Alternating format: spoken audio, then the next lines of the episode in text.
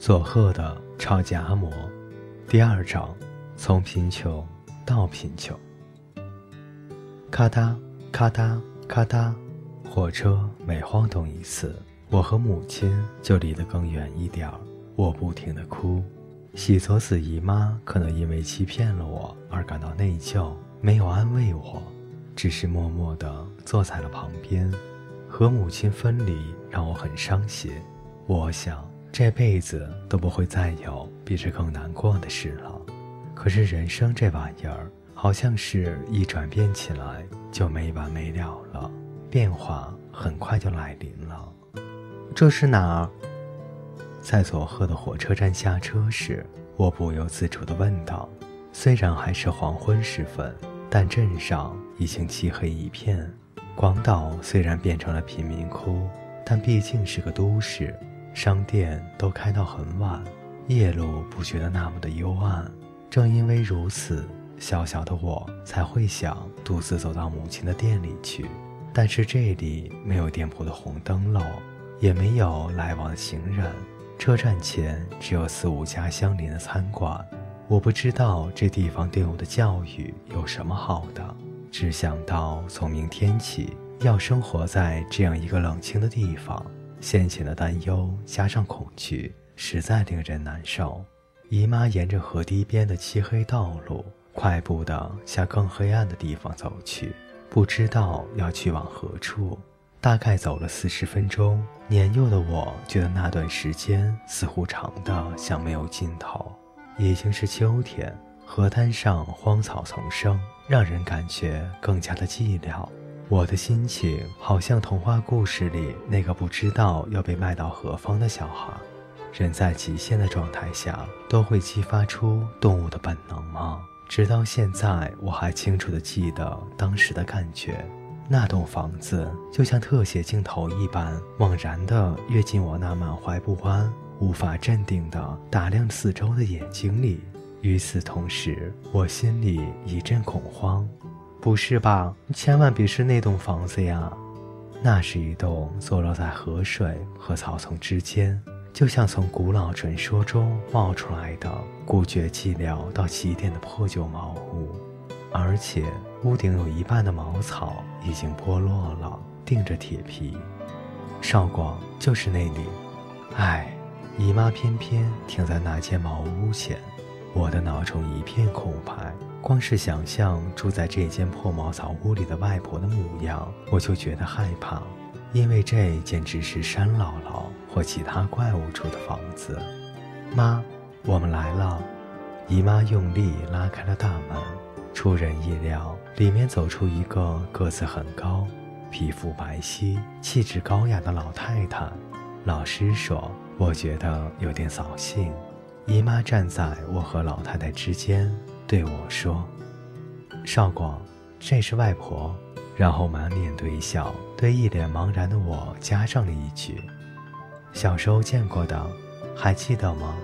姨妈是在努力使我适应，可是我那么小，怎么可能记得？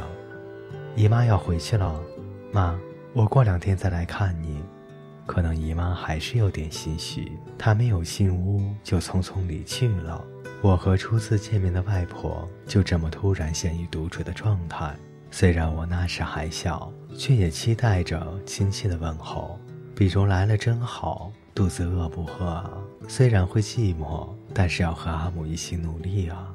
可是外婆的第一句话却是：“跟我来。”她大步跨向后门。走向旁边的一间小屋，只有两个榻榻米大的小屋，里面有一个大炉灶。我还搞不清楚究竟是怎么回事。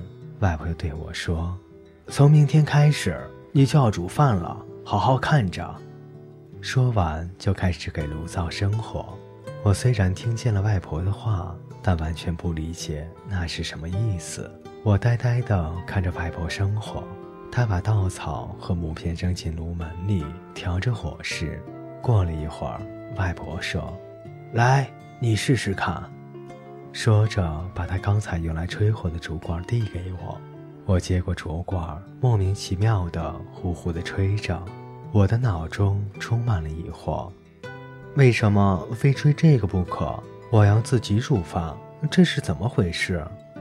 可是外婆还在旁边说个没完。那样太用劲儿了，时间隔太久，火就熄了。我照着外婆的指示，呼呼的吹着，专心致志的烧火。当我吹累了，吹出的气流弱了，火苗眼看要熄灭了，我赶快又拼命的呼呼的吹。可是吹得太用劲儿，火花四溅，浓烟滚滚，把我呛个半死。面对熊熊燃烧起来的火焰，年幼的我心里有些明白。我必须在这里生活了，这已是无可改变的事实了。被浓烟一呛，加上悲伤，泪水全涌而出。这就是八岁的我突然要面对的事实。第二天早上醒来，外婆已经出去了。她说，每天早上四点要出去工作，没时间帮我做饭，因此我一来就急着教我怎么煮饭。而且他昨天还交给我一项重大的任务，要把刚煮好的白米饭供在佛像前。外婆昨晚很郑重地在佛像前合掌念道：“从明天开始就有少广供饭了。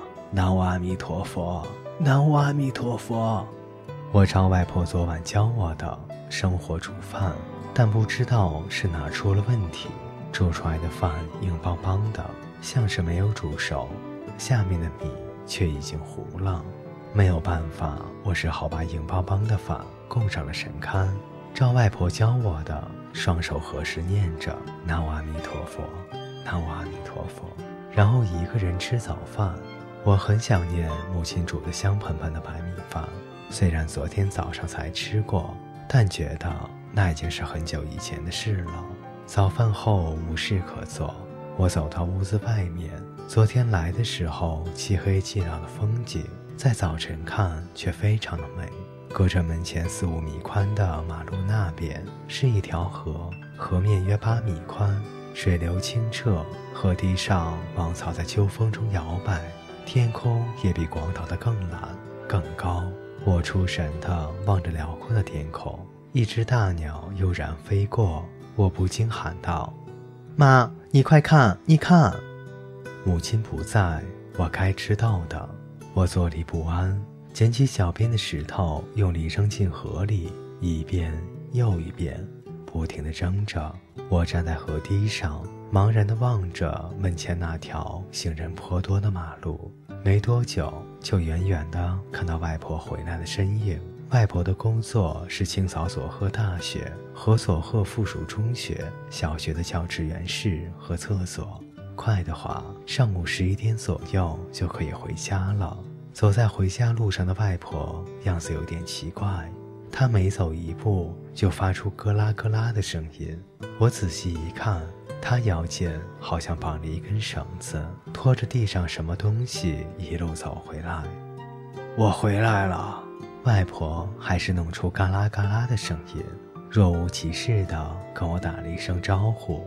走进大门，我跟在后面进门。外婆正解下她腰上的绳子。阿木，那是什么呀？磁铁。外婆看了一眼绳子，说：“绳子一端绑着一块磁铁，上面粘着钉子和废铁。光是走路，什么事情也不做，多可惜啊！绑着磁铁走，你看，可以赚到一点外快的。赚到。”这些废铁拿去卖，可以卖不少钱呢。不捡起掉在路上的东西，要遭老天爷惩罚的。外婆说着，取下磁铁上的钉子和铁锈，丢进了桶里。桶里已经收集了不少战利品。外婆出门时，好像一定会在腰间绑着绳子。我简直看呆了。外婆真是能干，尽管从外表一点也看不出来。但这还不是最让我惊讶的事。外婆把钉子、铁屑都丢进桶里后，又大步走到了河边。我跟着在后面，奇怪外婆为什么要对着河水微笑。少广，帮我一下。她回头叫我之后，转身从河里捞起木片和树枝。河面架着一根木棒，拦住一些从上游飘下来的木片和树枝。之前我到河岸边张望的时候，我还好奇那根木棒为何横在河里，哪里想到这是外婆用来拦截漂流物的法宝。外婆把木棒拦下来的树枝和木片晒干后当柴烧，这样河水可以保持干净。这样河水可以保持干净，我们又有免费的柴火，真是一举两得。外婆豪爽地笑着说：“现在看来。”外婆早在四五十年前就已经致力于资源回收利用了。木棒拦住的不只是树枝和小木块，上游有个市场，尾部开叉的萝卜、畸形的小黄瓜等卖不出去的蔬菜都被丢进了河里，也都被木棒拦住了。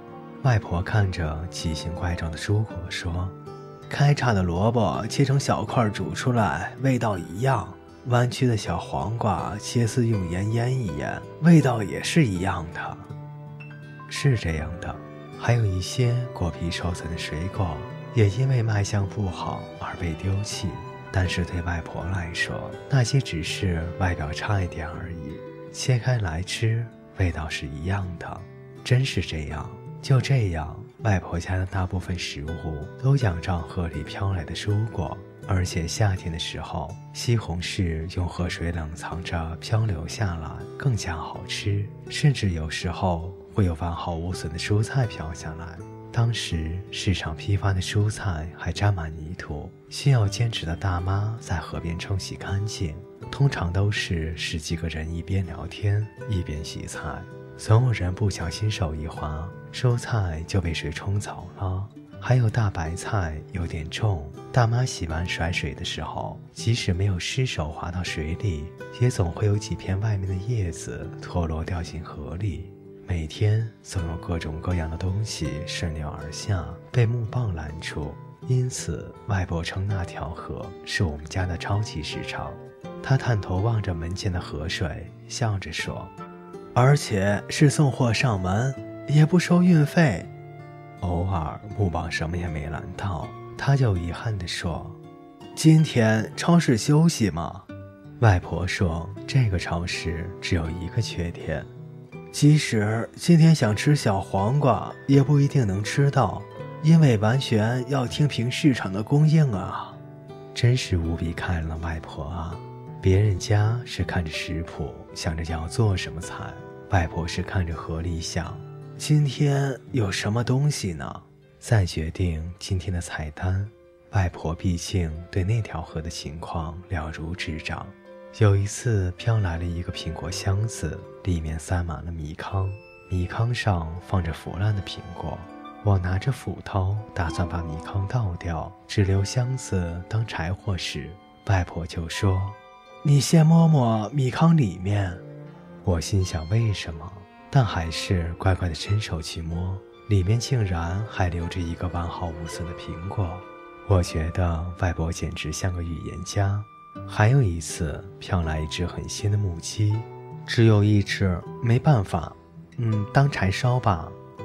我拿起斧头时，外婆又说：“再等两三天吧，另外一只也会飘下来的。”我想再怎么幸运，也不会有那么如意的事情吧。可是两三天后，另一只母鸡真的飘下来了，吓了我一跳。那个人掉了一只母鸡在河里之后，一时还舍不得，但是过了两三天就会死心了，把另外一只也扔了。这样你就刚好凑成一双了。外婆的智慧让我惊叹不已。在我亲眼看见外婆的生活方式后，更是体会深刻。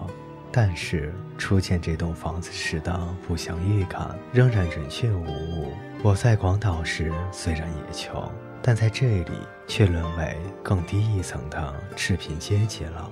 不过，也是一般人体验不到的一段快乐岁月的开始。各位听众朋友。今天的故事就为您播讲到这里，我们下期再见。